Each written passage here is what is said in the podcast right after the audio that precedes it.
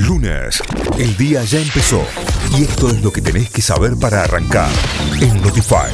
Vamos ahora sí a las noticias. Se detectó el primer caso de la variante Omicron en Argentina. Se trata de un paciente de 38 años que había estado en Sudáfrica por un compromiso laboral. La persona, que tiene las dos dosis de la vacuna, se encuentra en buen estado. Hubo tres muertos y 1.294 nuevos contagios en las últimas 24 horas en Argentina. El Ministerio de Salud indicó que son 656 los internados con COVID-19 en unidades de terapia intensiva, con un porcentaje de ocupación de camas de adultos del 35,1% en el país y del 40,1% en el AMBA.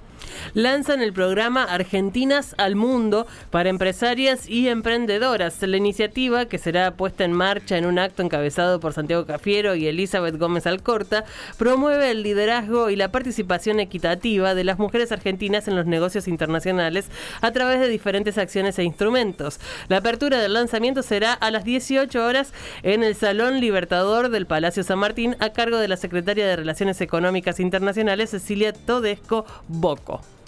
Las ventas minoristas pymes crecieron 8,9% en noviembre, según un relevamiento de la Confederación Argentina de la Mediana Empresa.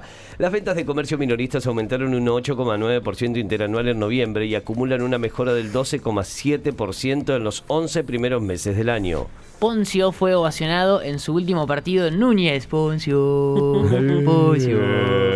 El experimentado futbolista santafesino dejará el fútbol profesional cuando finalice la temporada. Poncio es el único futbolista que estuvo en todo el exitoso ciclo del entrenador Marcelo Gallardo y ahora alcanzó con la liga profesional su título número 16 con la camiseta de River, alcanzando a La Bruna, Ricardo Bagui y Bruno Rodolf. Notify, las distintas miradas de la actualidad para que saques tus propias conclusiones. De 6 a 9, Notify, plataforma de noticias.